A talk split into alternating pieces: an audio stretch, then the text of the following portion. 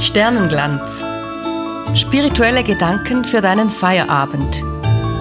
Heute mit Carsten Wolfers. Sterne, diese kleinen glänzenden Lichtpunkte am nächtlichen Himmel, die faszinieren mich einfach. Und als Katrin mit der Idee um die Ecke kam, einen Podcast anzufangen, der von göttlicher Herrlichkeit, also von göttlichem Glanz redet, da tauchte doch recht bald auch die Idee auf, unseren neuen Podcast Sternenglanz zu nennen. Ich spiele gerne mal so den nüchternen Typ und müsste eigentlich sagen, Sterne sind Lichter, okay, ja, und das sind meistens diese Kugeln aus Glas und Plasma und das Ganze ziemlich dicht. Aber ich befürchte, mir wird es dabei heute nicht gelingen, die Faszination an Sternen so einfach herunterzuspielen. Also gehe ich heute mal lieber der Frage nach, woher es überhaupt kommt, dass diese glänzenden Sterne da so faszinieren können. Das mache ich besser heute nicht allein. Ich will mir mal Hilfe holen von drei Experten, von Expertenkreisen, die unterschiedlicher eigentlich nicht sein können. Meine Sternexperten heute sind Familie Feuerstein, das Paar Sarah und Abraham aus der Bibel und schließlich Immanuel Kant. Also, was kann mir Familie Feuerstein über die Sterne erzählen? Vielleicht erinnerst du dich an diese Trickfilmserie über diese Familie in der Steinzeit, die erschreckend viele moderne Probleme zu bewältigen hat. Was können mir die über Sterne erzählen? Oder besser noch anders gefragt, ich frage mich einfach, woher es denn kommt, dass Sterne so ursprünglich mal faszinieren. Woher kommt das eigentlich? Wenn ich das als Gedankenexperiment mache, dass da irgendein Urzeitmensch, sei es Familie Feuerstein oder Ötzi oder einer ihrer Kolleginnen, was hat in deren Erfahrungswelt überhaupt geglänzt? Das Leben war hart. Und Lametta und Lipgloss gab es noch nicht. Der Überlebenskampf war schwierig und Gold oder Glas kam als Hilfsmittel noch nicht wirklich in Frage. Als moderner Mensch sehe ich ständig und überall etwas glitzern und glänzen, aber für so einen Steinzeitmenschen gab es viele dieser Gelegenheiten einfach nicht. Etwas Glänzendes hat damals ein Mensch vielleicht nur gesehen in den Augen eines anderen. Vielleicht hat die Sonne mal auf die Oberfläche eines Sees geschienen und dann gab es da ein Glitzern über dem Wasser. Aber sonst kommen mir da eigentlich nur die Sterne in den Sinn. Eine gewagte These? Die Sterne sind vielleicht das erste gewesen, das uns Menschen in unserer Entwicklung die Erfahrung bescherte, dass etwas glänzen kann. Ich stelle mir also vor, dass Familie Feuerstein von den Sternen da oben einfach so fasziniert war. Da blicke ich nachts nach oben. Ich sehe diese Lichter hier und da und eigentlich begreife ich davon überhaupt nichts. Ich kann da einfach nur stehen und staunen. Ich kann verwundert vor diesen Geheimnissen da oben stehen, aber ich habe schier keine Möglichkeit, mir da einen Reim drauf zu machen. Die Sterne sind noch zu unerreichbar. Und dennoch glänzen diese Sterne da oben am Nachthimmel, und wie der Trost für ein sehr hartes Leben mag doch damals so ein Steinzeitmensch gedacht haben, das da ist einfach schön, das ist unerreichbar, unverständlich schön. Also, wenn Familie Feuerstein uns heute etwas über Sterne erzählen könnte, dann würden sie wohl sagen, dass Sterne sie einfach staunen lassen, dass die wirklich nichts davon verstehen, aber dieser Anblick der Sterne erfüllt sie dann doch mit Faszination, mit Interesse, mit einem Sinn für Schönheit. Machen wir einen gewaltigen Schritt in der Menschheitsgeschichte und befragen unsere zweiten Experten, ein Expertenpaar. Was können aus der Bibel Sarah und Abraham über die Sterne erzählen? Abraham zusammen mit seiner Frau Sarah haben eigentlich in zweierlei Hinsicht mit Sternen zu tun. Die beiden beschließen aufzubrechen, denn sie stehen da alleine mit ihrem Glauben an den einen einzigen und guten Gott, und da wollen sie neu anfangen irgendwo anders hin, wo sie und ihre Familie einen Neustart erleben können. Und im Unterschied zu Familie Feuerstein werden Sarah und Abraham bereits gelernt haben, mit Hilfe der Sterne da oben Orientierung hier unten zu finden. Die Sterne geben ihnen Orientierung auf einem Weg, den sie noch nicht kennen. Sie finden sich zurecht, obwohl sie durch unbekannte Länder reisen. Da sind die Sterne also Fixpunkte zur Orientierung. Die Sterne sind ihr Navi. Sie sind Hilfsmittel auf dem Weg.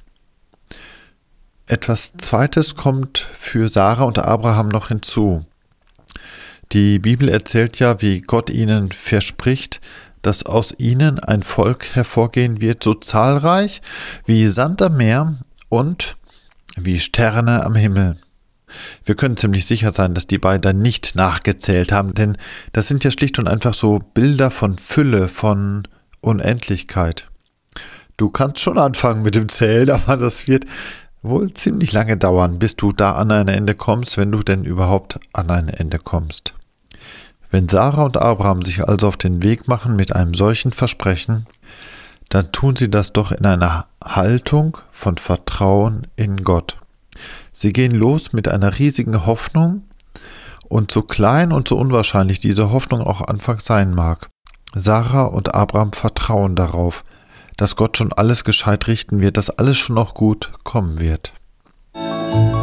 Sternenglanz wird präsentiert von den katholischen und reformierten Kirchen der Kantone St. Gallen und der beiden Appenzell. Danke für eure Unterstützung. Ich habe in meinem Arbeitszimmer ein Bild hängen von dem Künstler Kees de Kort. Das ist ein niederländischer Maler, der recht bekannt wurde für die Illustration von Bibelgeschichten.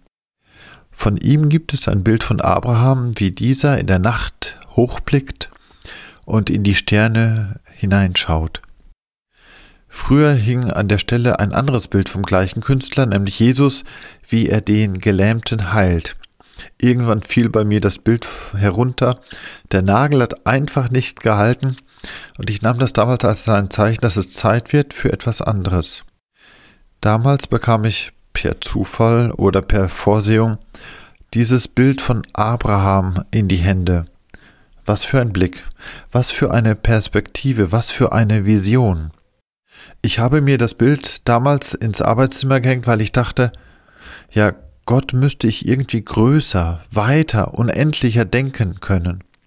Gott könnte tatsächlich viel größer, viel weiter sein, als ich mir das bislang so vorgestellt habe. Gott könnte viel schöner und herrlicher und natürlich auch glänzender sein, als ich mir bislang gedacht habe. Und wenn ich mich heute in den Abraham ein wenig hineindenke, dann sage ich mir doch, Abraham, wie auch Sarah erzählen mir durch ihren Blick in die Sterne viel von Orientierung und Sicherheit auf den Wegen meines Lebens, aber vor allem von einem Vertrauen in diesen einen guten und vor allem auch weiten Gott.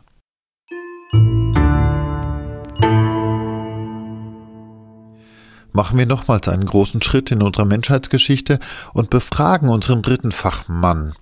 Was kann mir der Philosoph Immanuel Kant über die Sterne erzählen? Es gibt von Kant ein ganz berühmtes Zitat, wo er einmal sagt, Zwei Dinge erfüllen das Gemüt mit immer neuer und zunehmender Bewunderung und Ehrfurcht, je öfter und anhaltender sich das Nachdenken damit beschäftigt, nämlich der bestirrende Himmel über mir und das moralische Gesetz in mir. Dieses Zitat überrascht mich eigentlich. Kant ist mir eher bekannt so als ein ernster Philosoph, der über Aufklärung und die zentrale Rolle des Individuums reflektiert. Ich habe gedacht, er wendet seinen Blick so ganz auf den Menschen, auf dessen Vernunft und Verstand und versucht dort zu begreifen, wie wir Menschen sind, wie wir Menschen denken, was uns ausmacht, was uns antreibt, etwa das moralische Gesetz in mir.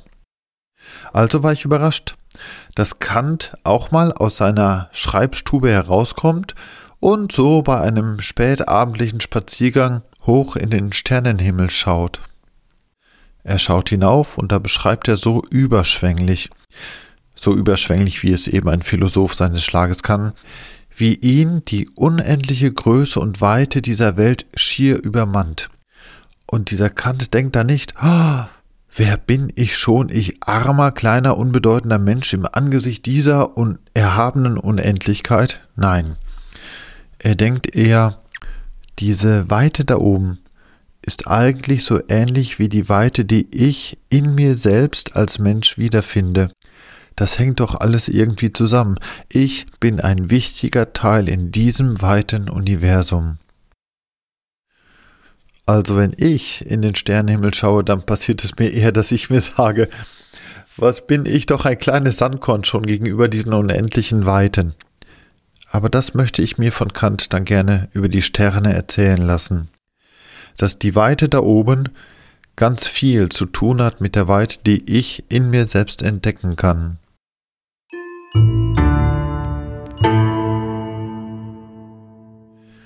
Wenn nun Familie Feuerstein in den Sternen etwas glänzend Schönes entdeckt, wenn Sarah und Abraham aus der Bibel mit den Sternen ihr Vertrauen in Gott gefestigt sehen, wenn Kant die Weite des Sternenhimmels mit der eigenen inneren Weite vergleichen kann, dann kommt da doch ganz viel zusammen, was ich von einem Blick hinauf lernen kann. Da können mir diese Sternexperten wirklich weiterhelfen. Nur, was wäre denn, wenn ich andere Menschen anfragen würde, wofür die Sterne da über mir glänzen?